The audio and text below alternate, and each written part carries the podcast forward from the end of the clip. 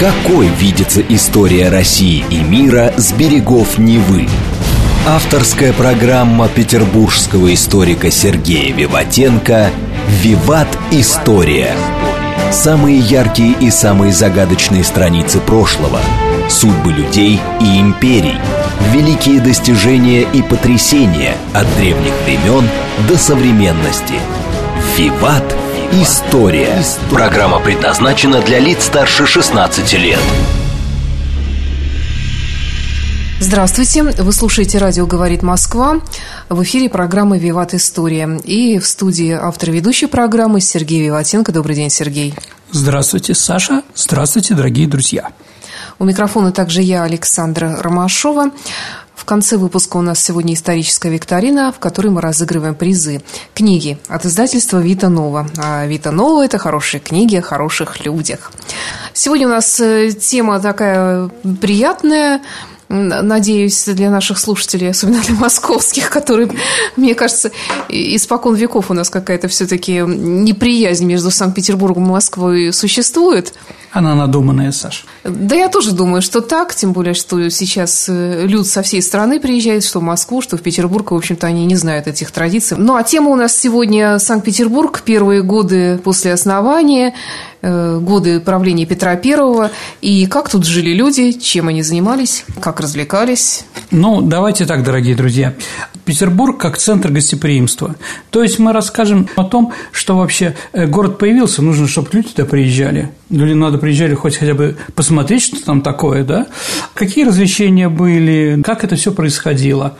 А, и можем потом сравнить, сделать, что у нас осталось от того, что Петр Первый э, начинал, да, с современностью. Давайте назовем так все флаги будут гости к нам и запируем на просторе, да, сказал известный поэт.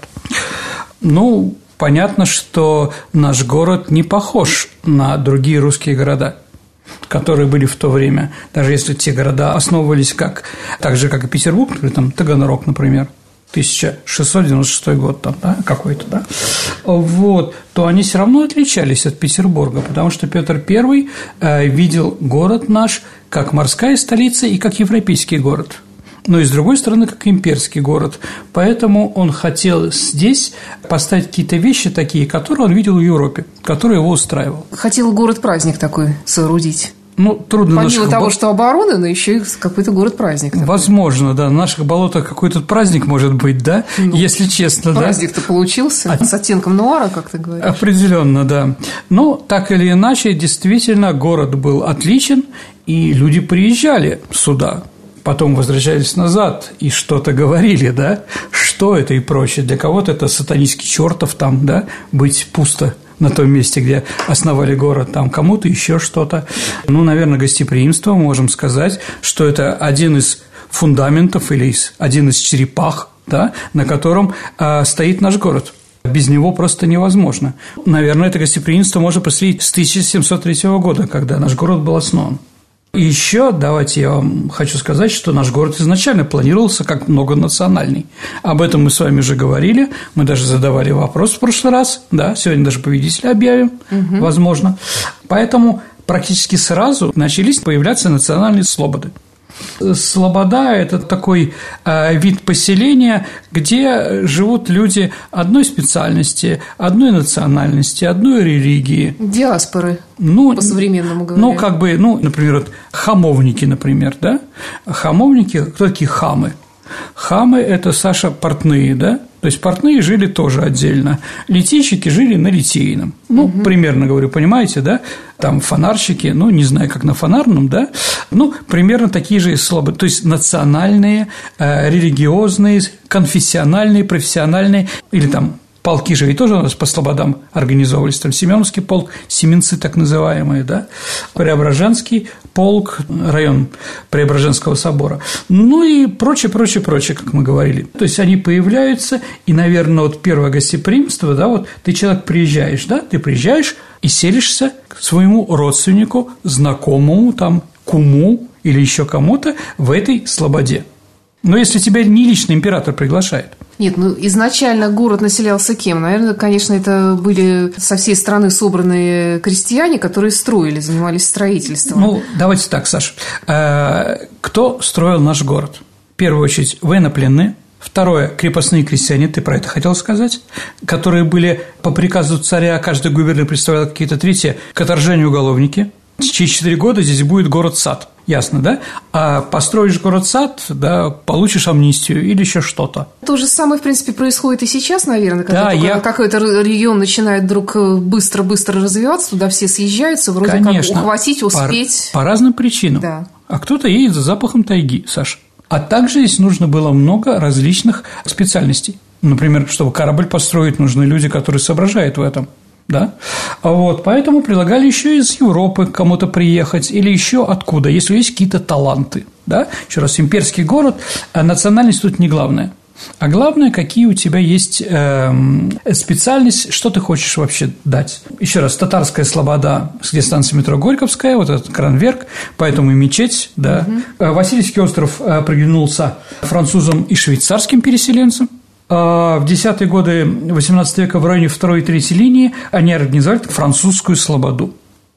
Армяне выбрали для проживания 4 и 5 линии Васильевского острова, а район между Миллионной улицей, улицей Халтурина, и рекой Мойка облюбовали себе немцы и греки, поэтому там греческий проспект. Да?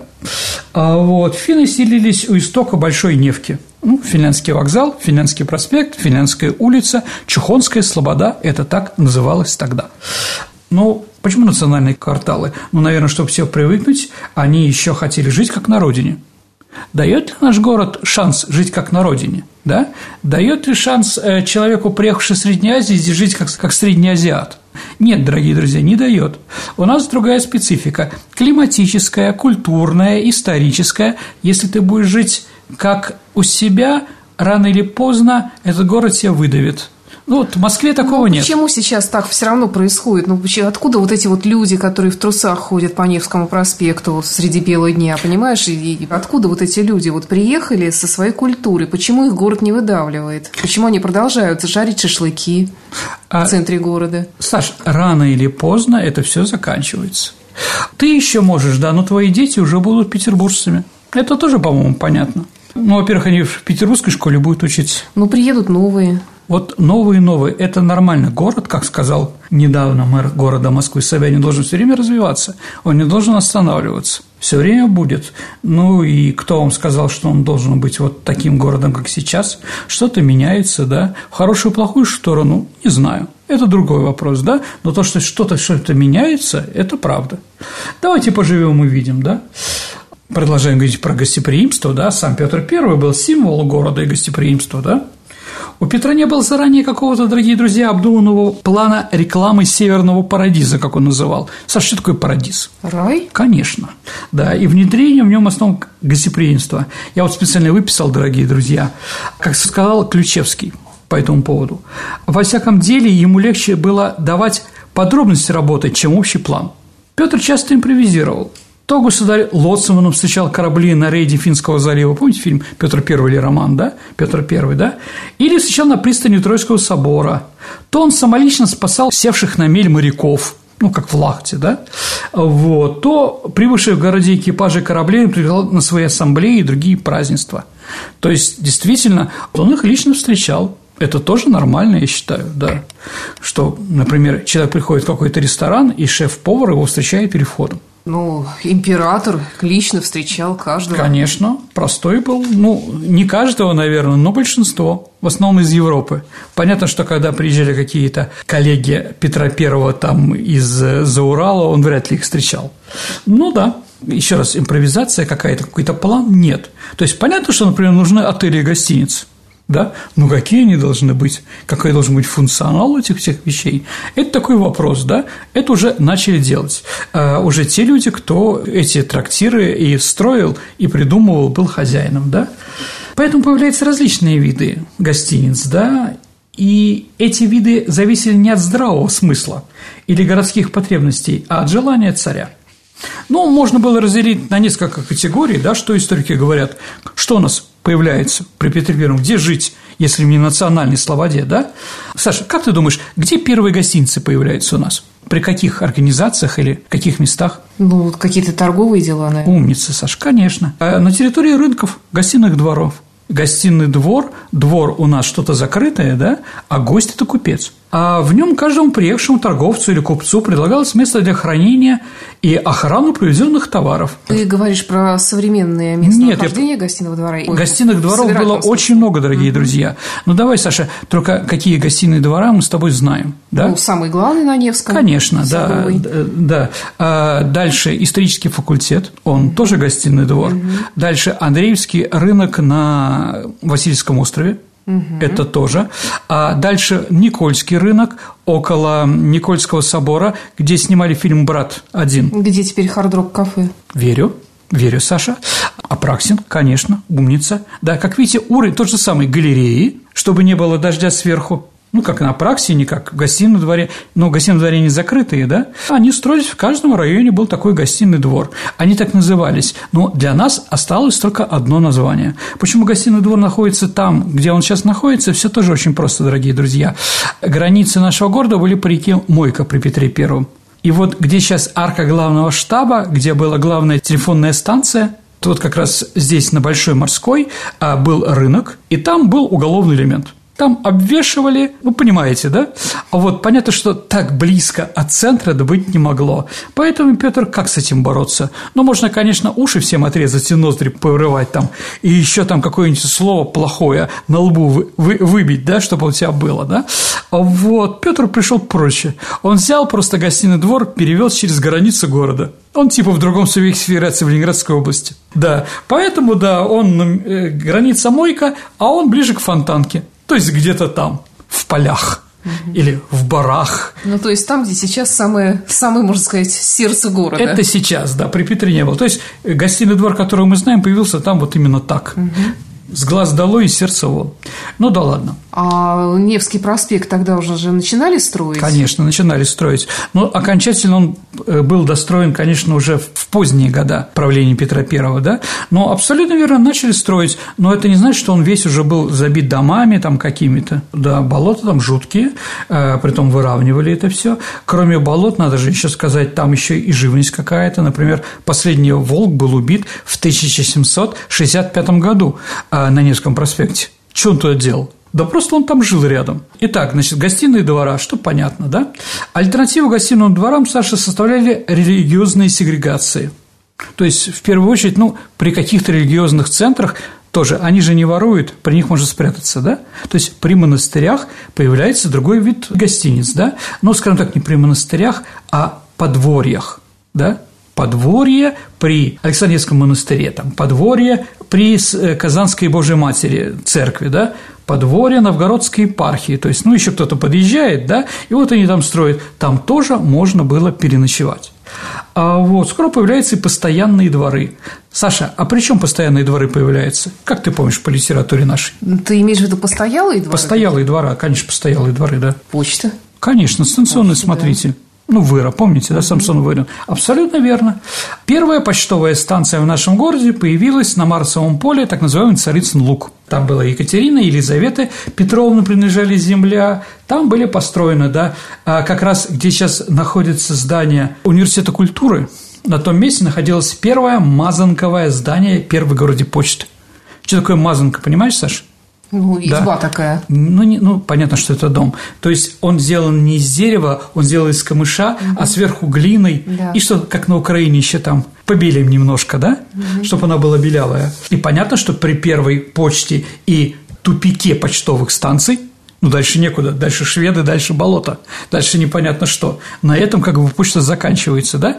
Понятно, что если это тупик, понятно, что это постоялый двор, то при постоянном дворе и почте появляется первая официальная гостиница. То есть первая официальная гостиница находилась там, где сейчас стоит памятник Суворову. Вот в этом месте. А, и она предназначалась только для зарубежных гостей. Ну, понятно. А, как в любимом Петре Амстердаме, а, в нем, в этой гостинице играл оркестр – но не как в Европе там, да, а на рожках и трубах. Такие свиристели там, понимаете, там бегали. От скоморохов, видимо, осталось.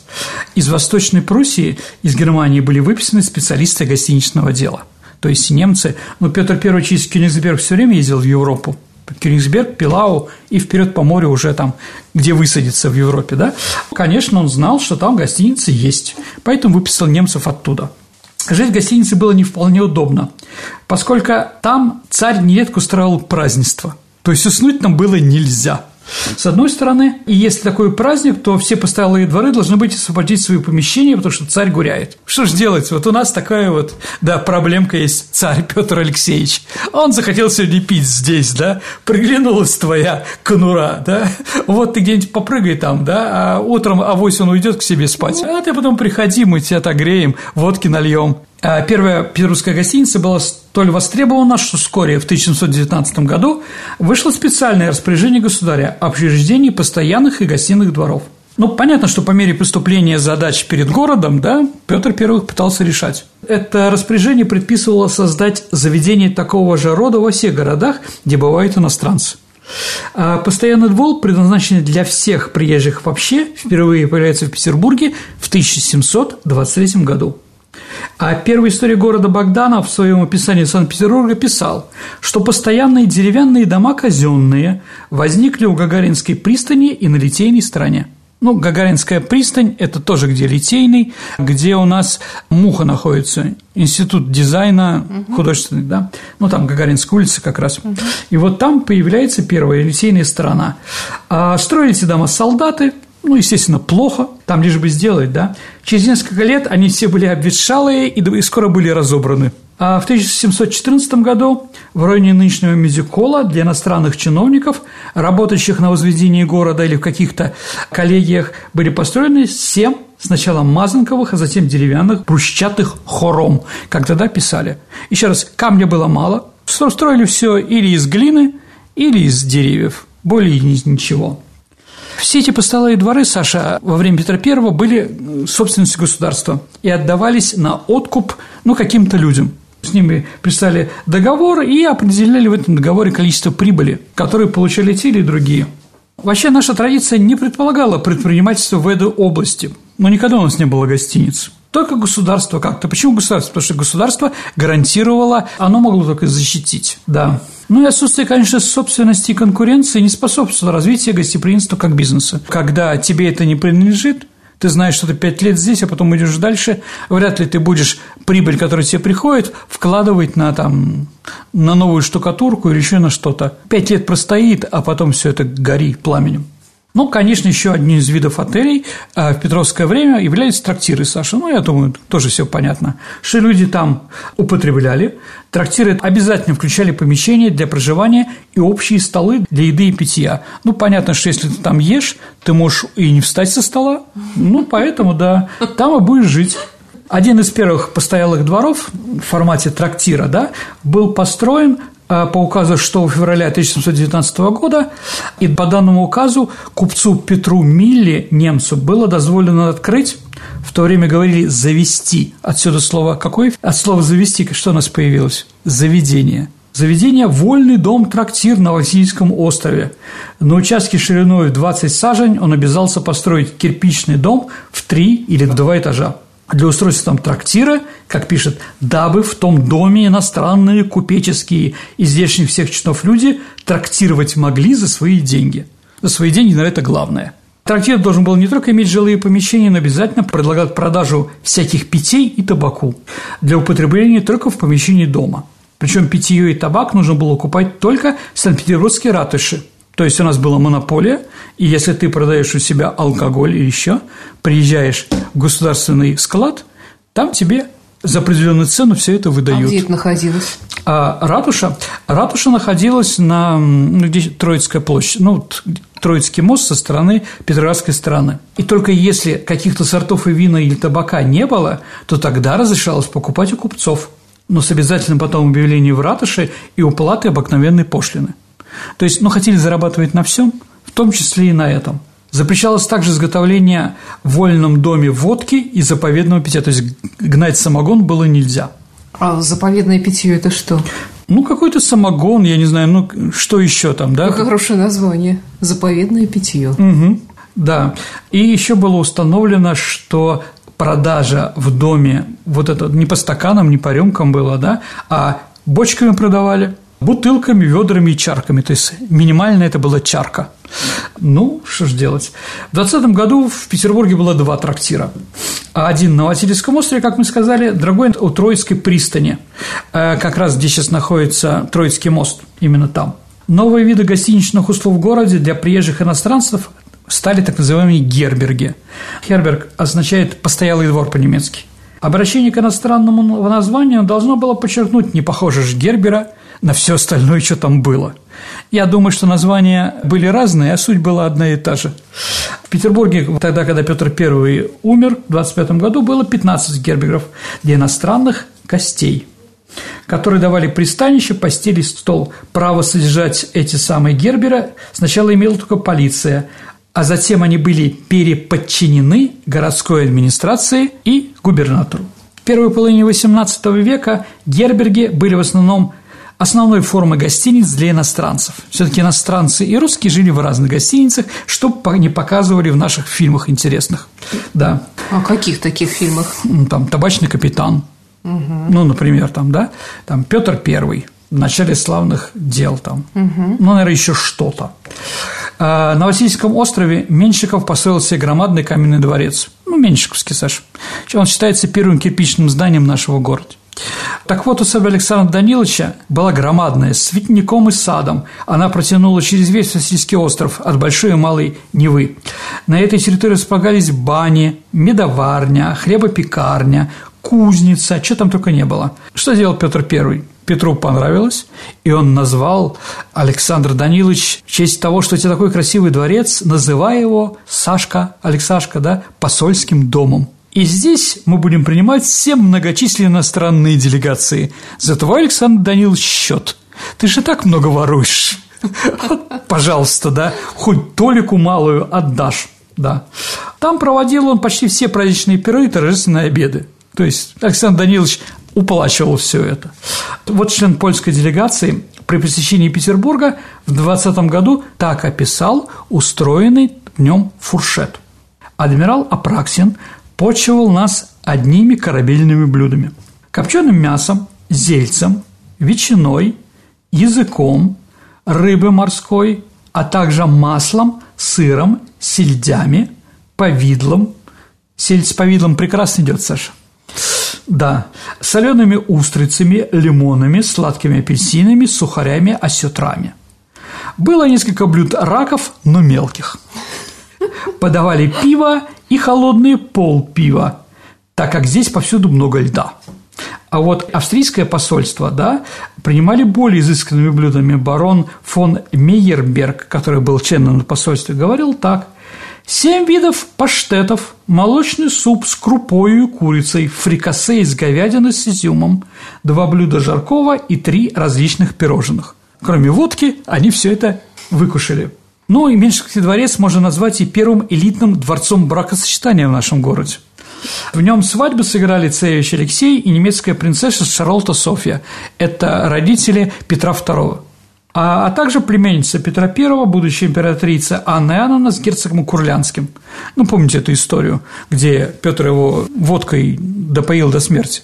Ну, еще надо сказать, что во время этой свадьбы, да, тоже там Russian style, пирог принесли, разрезали пирог, а там живой человек сидит, карлик.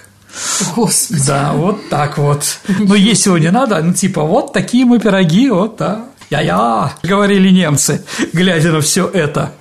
Вот, да. Так, а расскажи, может быть, про то, как до смерти. Ну, очень просто. Сидят за здоровье молодых, выпили. Петр выпил, начал подкалывать. Ну, что там, немецкое там лицо? Ты говоришь, ты пить можешь, да? Давай на спор, кто первый свалится. Давайте. Ну, что русскому нормально, то немцу смерть.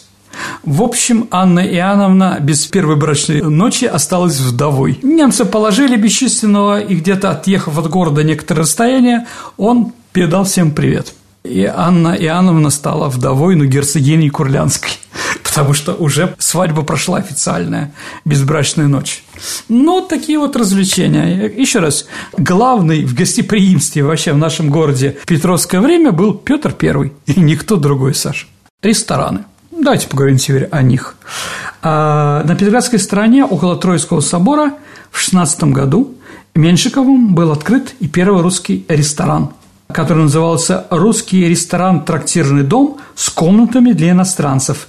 Торжественная австерия четырех фрегатов». Но слово «австерия», видимо, пришло от небольших итальянских трактирщиков, аустерия они там называются. Если будете когда-нибудь там в Вероне или Венеции, то, я думаю, поймете, о чем я говорю.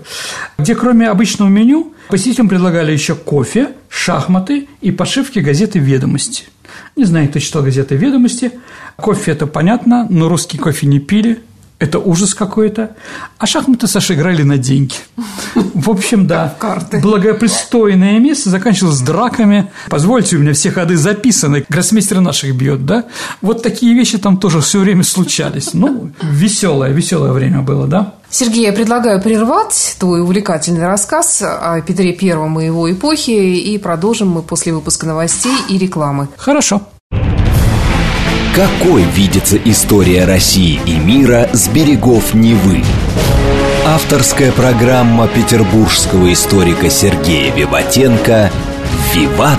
История». История. У микрофона автор и ведущий программы «Петербургский историк» Сергей Виватенко и я, Александра Ромашова.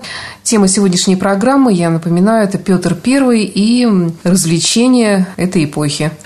Давайте продолжим. Австрия считалась заведением для высокопоставленных особ и приближенных царю иностранцев. То есть любого туда не пустили. При этом они такое устраивали. Ну, а чего там? Еще раз, ну, не аристократы вокруг Петра Первого были, а разные люди, но люди, которые могли делать какие-то дела. А продавец пирожков Зайчатиной и Требухой Александр Каменщиков, еврей Шапира, э, Шафиров или Девидьер.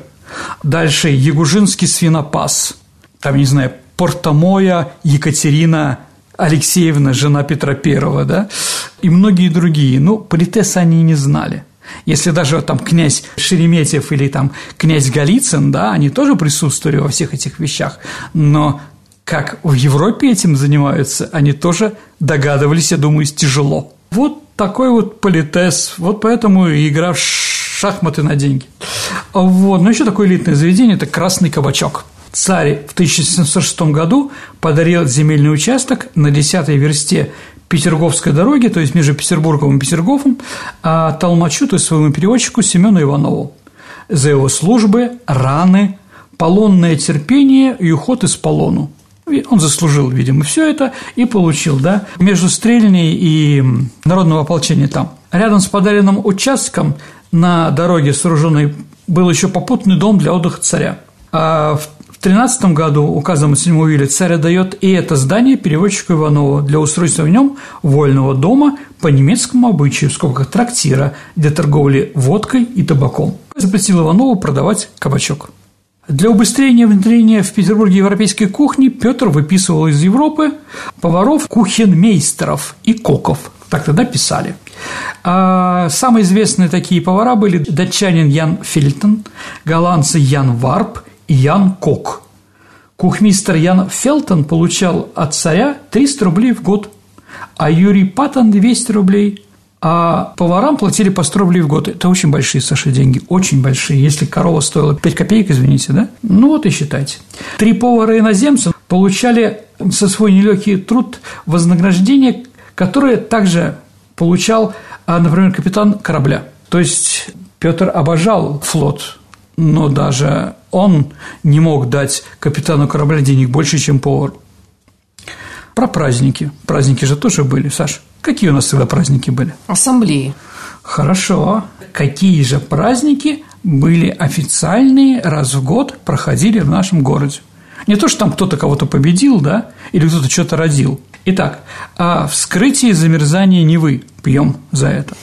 День Святого Александра Невского, ну как же без него-то? День Виктории Полтава, День Виктории Гангута, День Виктории Грингама и День Виктории Калиша. Дни рождения петровских детей всех, свадьбы родственников, Новый год и великие православные праздники.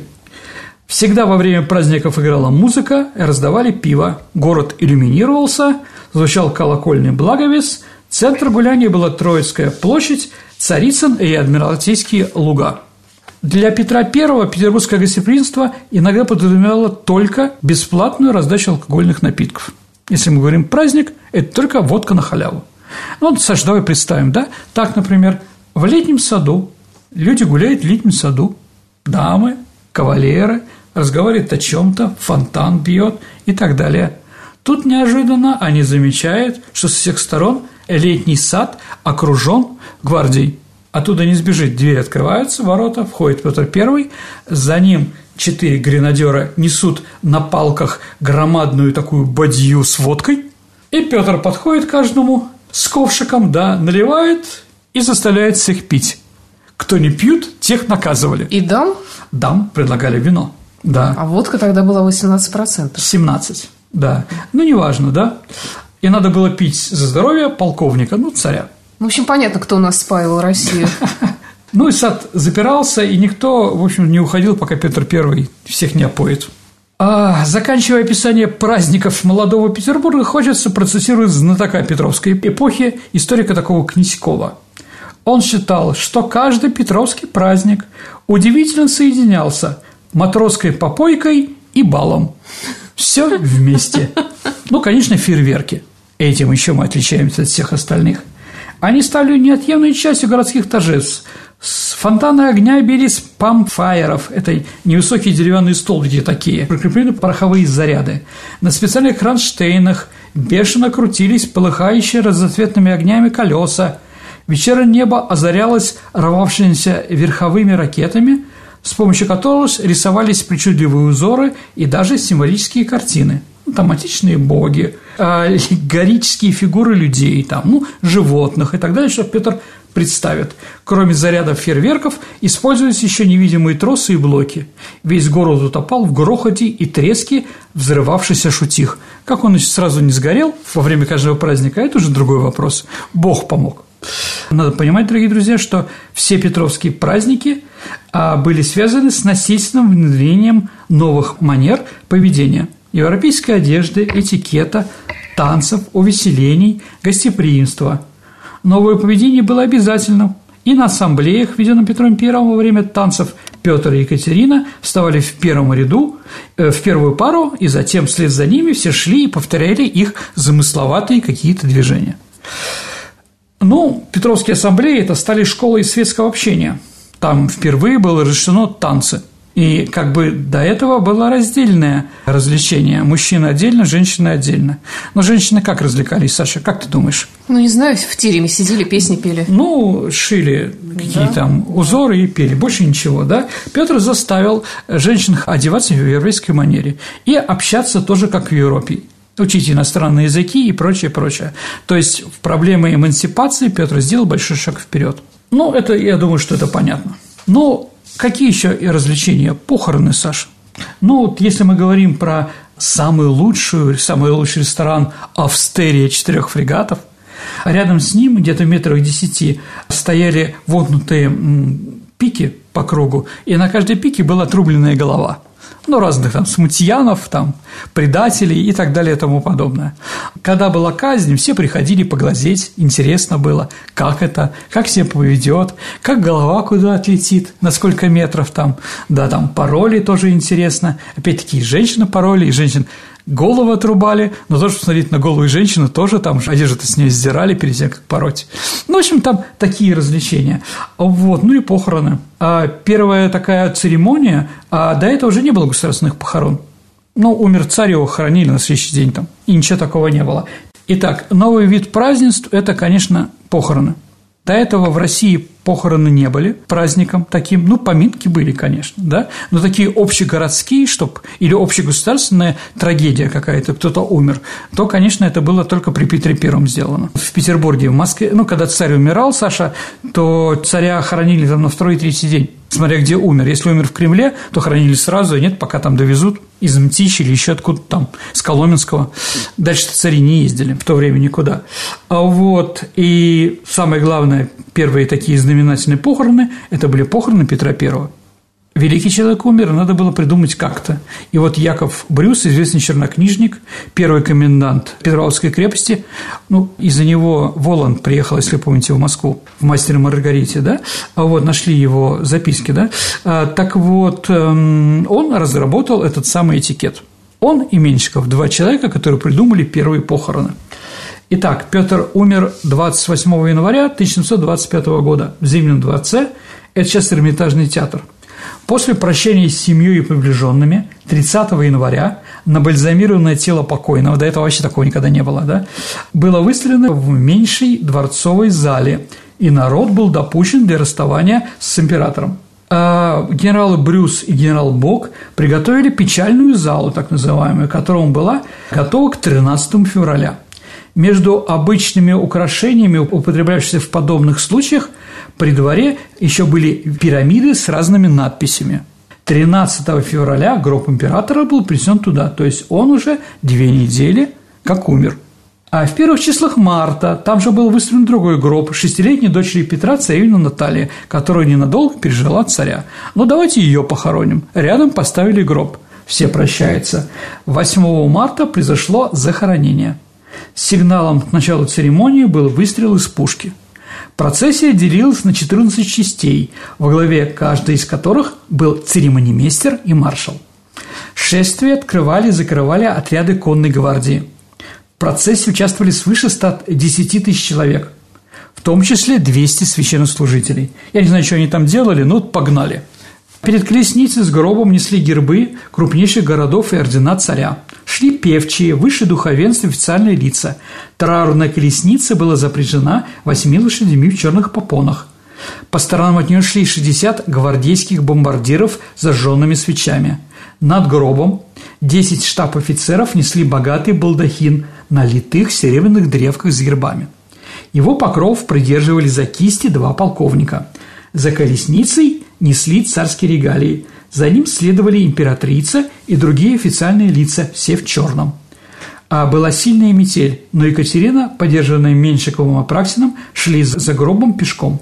Перед гробом царицы Натальи шли два маршала с жезлами. За ним несли ее корону, ордена и регалии. Процессия шла по льду Невы от Зимнего дворца в крепость и в собор, который тогда еще не был достроен до конца. То есть крыши не было. По сторонам ее стояло 1250 гренадер с освещением, да. Шествие сопровождалось стрельбой из пушек. По окончании литургии в соборе зашел на кафедру Феофан Прокопович и произнес знаменитую проповедь, начинающую с словами «Что сие есть? До чего мы дожили, россияне? Что видим, что делаем? Петра Великого – погребаем. Проповедь была кратка, но говорение ее продолжалось около часа, потому что прерывалась она все время плачем и воплем слушателей, особенно после первых слов.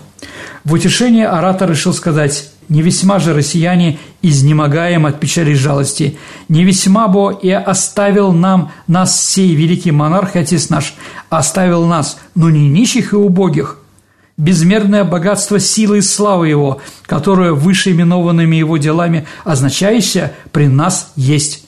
Каково Он Россию свою сделал, такова она и будет. Сделал добрым – любимую, любимой и будет. Сделал врагом страшную, страшна и будет. Сделал на весь мир славную, славна и быть и не перестает. Оставил нам духовную, гражданскую и воинское исправление, ибо, оставляя нас разрушением тела своего, Дух свой оставил нам. Тело посыпали землею, закрыли в гроб. Еще раз, но не похоронили, дорогие друзья. Разослали над гробом императорскую мантию и оставили на катафалке.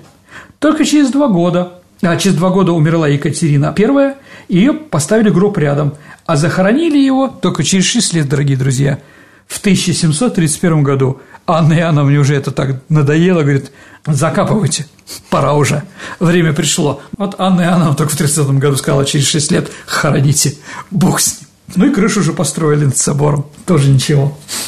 Итак, после основания Санкт-Петербурга индустрию гостеприимства в России, как видите, изменились до неузнаваемости, что это было. А новый город, обращенный в сторону Западной Европы, дал толчок для появления нового вида гостеприимства и изменения их стандартов – Появляются новые подходы в области ательерства, праздников. Ну, похороны, наверное, тоже праздники считались. Да, ну, красиво. Люди приехали, все в черном оделись, да. Вот. Можно с уверенностью сказать, что современные стандарты гостеприимства опираются на фундамент петровских преобразований, которые разработаны именно в нашем городе. Может быть, еще в нашем городе проходили какие-то другие развлечения, там парады, например, военные? Ну, конечно, Саша, после каждой победы был парад. А в основном, конечно, что нового было, это парады военно-морские. Например, после сражения при мысе Гангут, это первая великая победа русского флота, э, в августе 1714 года. А ведь там же был взят на абордаж несколько кораблей шведских с элефантом, где был адмирал Эреншельд грохот пушек, колокола, и полицейские и военные всех гнали к реке. Кто там работал, не работал, все прекратили, да, и вот по Неве вверх по течению была такая вот большая эскадра Вначале шли три сканвеи, которые ознаменовали Великую Победу. Это такой, ну, средний корабль, типа Баркаса. Вот, потом шел русский флот, а далее шел шведский, взятый на абордаж.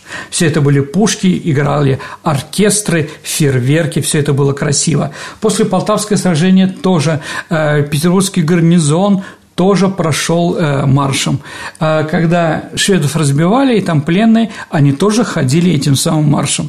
Но шведские пленные, они потом строили наш город или направляли в Сибирь, там они же грамотные были, то есть они стали географами, путешественниками, а офицерам, генералам предлагали служить русскому царю.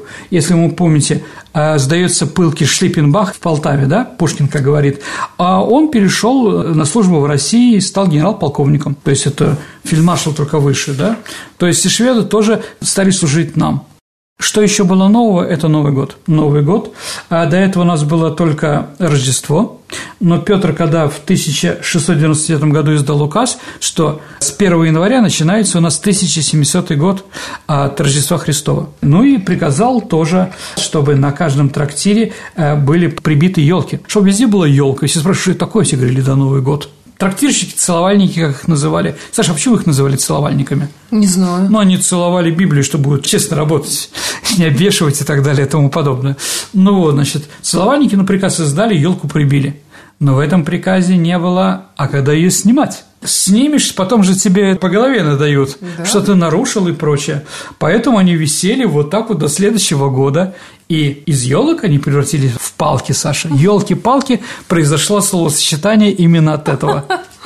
Ну вот, да, Дедов Морозов, конечно, никаких не было, определенно. Но что такое Новый год? Это очередной зимний фейерверк. Темнело рано. Начинается феерия, значит, пора выпивать.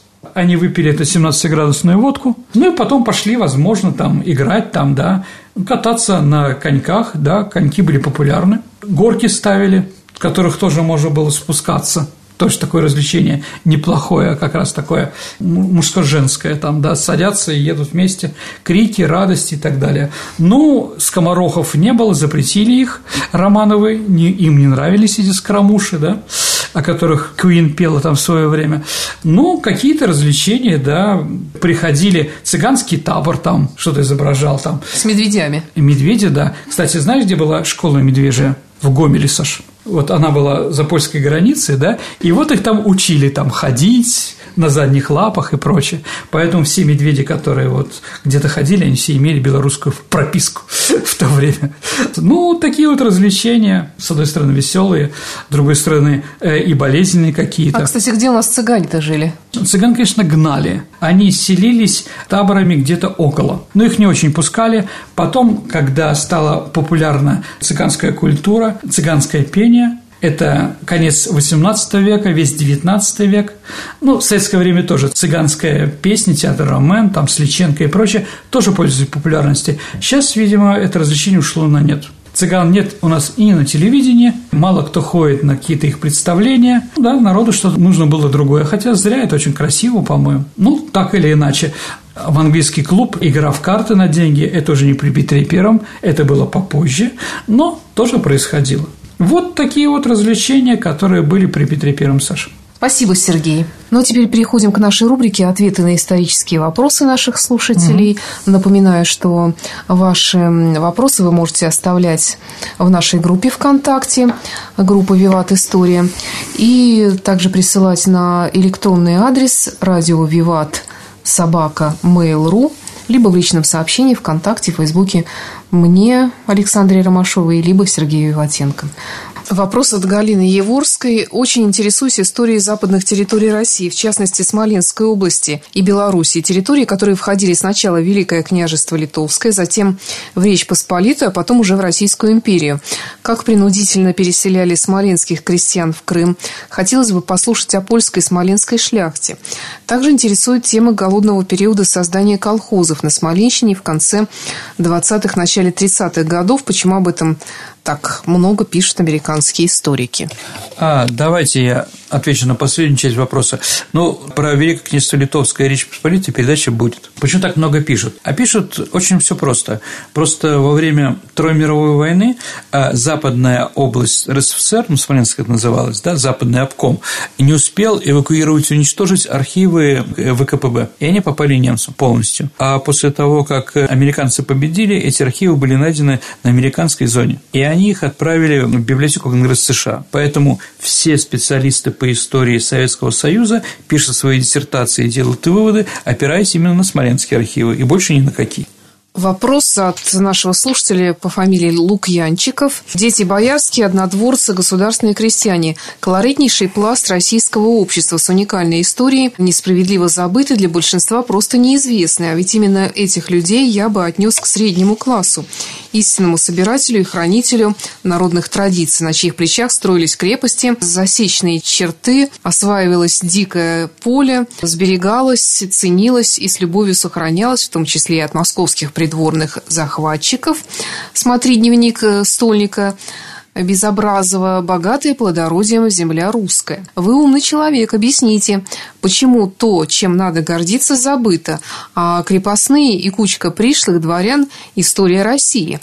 Думаю, людям полезно было бы услышать от вас историю забытого сословия. Сделайте исключение. Ну, я могу согласиться, что действительно свободные люди, которые осваивали приграничье и прочее, они действительно слава России, и то, что Россия сейчас такая в объемах площади площадях, это, конечно, их тоже заслуга.